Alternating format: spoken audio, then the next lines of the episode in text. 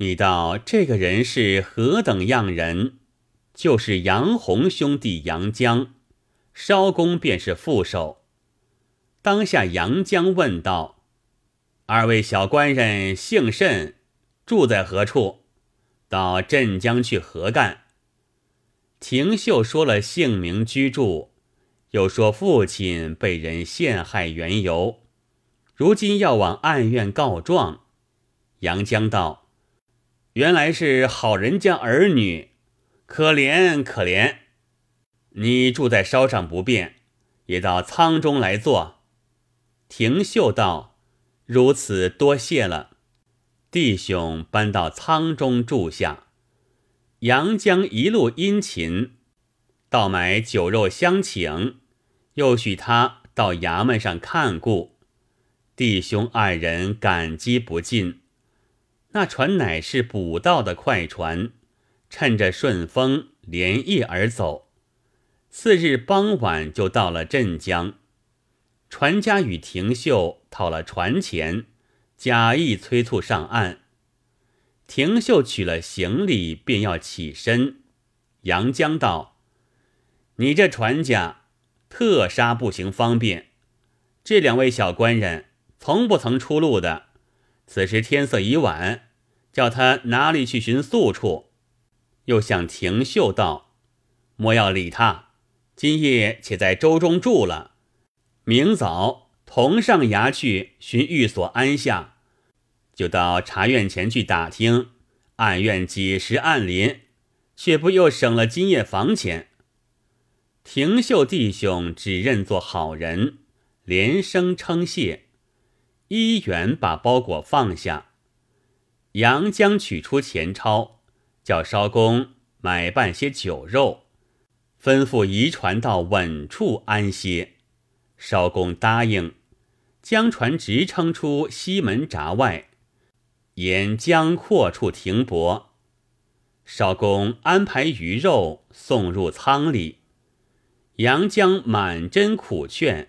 将廷秀弟兄灌得大醉，不省人事，倒在舱中。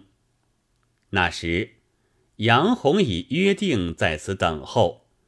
少公口中呼哨一声，便跳下船，急忙解缆开船，悄悄地摇出江口，顺流而下。过了焦山，到一处阔处，取出锁子。将他弟兄捆绑起来，恰如两只馄饨相似。二子身上疼痛，从醉梦中惊醒，挣扎不动，却待喊叫，被杨洪、杨江扛起，向江中扑通的窜江下去。眼见得二子性命休了，可怜世上聪明子。化作江中浪荡魂。你想长江中是何等样水？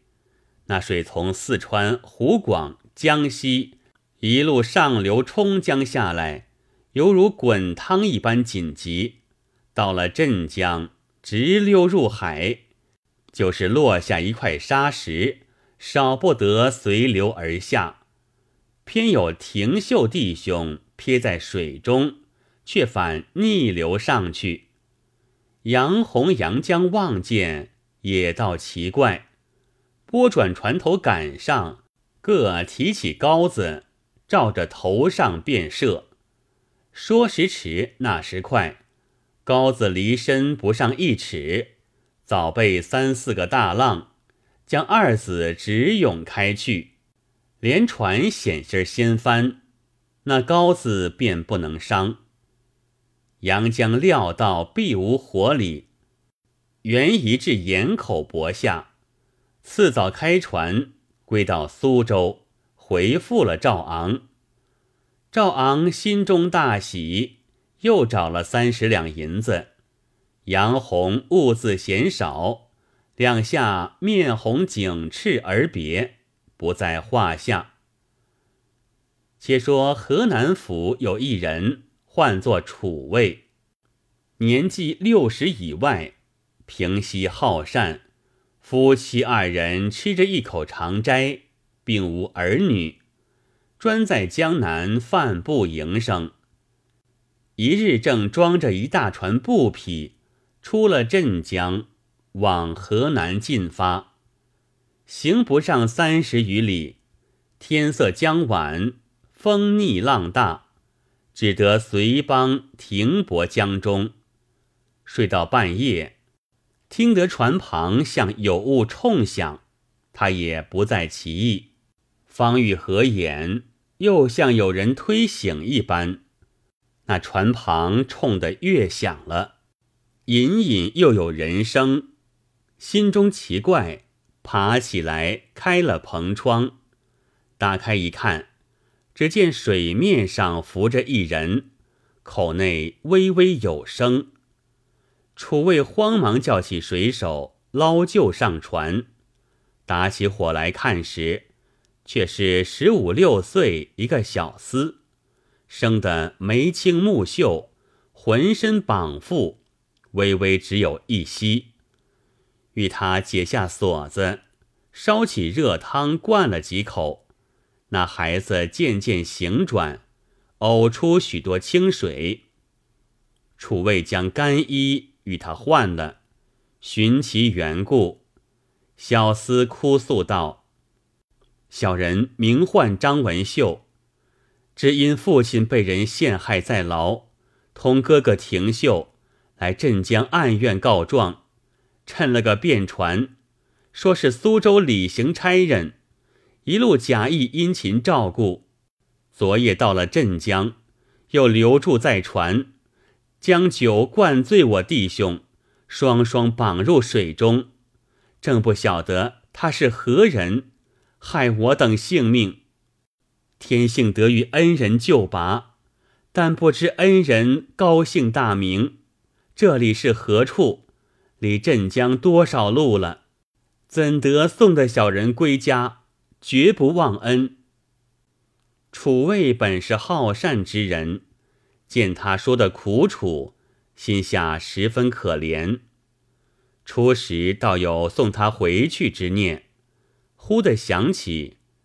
镇江到此乃是溺水，怎么反躺了上来？莫非此子后来有些好处，暗中自有鬼神护佑吗？我今尚无子嗣，何不留他回去做个明灵之子，却不是好？乃哄他道：“我是河南楚卫，犯不回去，这里离镇江已远。”有一千余里，怎能送你归家？况昨夜谋你的，必是对头差来心腹，故此下这毒手。今依旧回家，必然又寻别事来害你。我今又无子，若不弃贤，认作父子，随归家去。明年带你下来，访出昨夜之人，然后去告礼。救你父亲可不好吗？文秀虽然记挂父母，到此无可奈何，只得依允，就拜楚卫为父，改名楚四茂，带上河南不提。且说张廷秀被杨洪捆入水中，自奋必死，不想半沉半浮。被大浪直涌到一个沙洲边芦苇之旁。到了天明，只见船只甚多，聚在江中往来，叫喊不闻。至午后，有一只船傍舟而来，廷秀连喊救命。那船拢到舟边，捞上船去，割断绳索，放将起来。且喜得毫无伤损。廷秀举目看船中时，却是两个中年汉子，十来个小厮，约莫俱有十六七岁。你倒是何等样人？原来是浙江绍兴府孙尚书府中戏子。那两个中年人，一个是师傅潘忠，一个是管乡的家人。领着行头往南京去做戏，在此经过，恰好救了秀婷，取几件干衣与他换了，问其缘故。廷秀把父亲被害，要到暗院申冤，被船上谋害之事哭诉了一遍，又道：“多蒙救了性命，若得送我回家，定然厚报。”那潘忠因班中庄生的哑了喉咙，正要寻个顶替，见廷秀人物标致，声音响亮。却又年纪相仿，心下暗喜道：“若教此人起来，倒好个生角儿。”心下怀了这个思念，就是顺路往苏州去。亮道也还不肯放他转身，莫说如今却是逆路。当下潘忠道：“我们乃绍兴孙尚书府中子弟。”到南京去做生意，哪有功夫扭转去送你回家？如今到京已近，不如随我们去住下，慢慢觅便人带你归家。你若不肯时，我们也不管闲账，原送你到沙洲上，等候别个便船带回去吧。严秀听得说出这话，连忙道：“既然不是顺路。”情愿随列位到京。潘忠道：“这便使得。”廷秀自己虽然得了性命，却又想着兄弟必定死了，不住流泪。那日乃是顺风，晚间便到南京，次早入城寻寓所安下。那孙府戏子原是有名的，一到京中。便有人叫去扮演，廷秀也随着行走。过了数日，潘忠对廷秀道：“众人在此做生意，各要趁钱回去养家的，谁个肯白白养你？纵然有便带你回家，那盘费从何而来？不如再学些本事，吃些活饭，那时回去却也容易。”廷秀思想，亏他们救了性命，空手坐实，心上已是过意不去。又听了潘忠这般说话，欲绝羞惭，暗道：我只指望图个出身的日子，险阻杨宗，哪知劈空降下这场没影奇祸，弄得家破人亡，父南子北。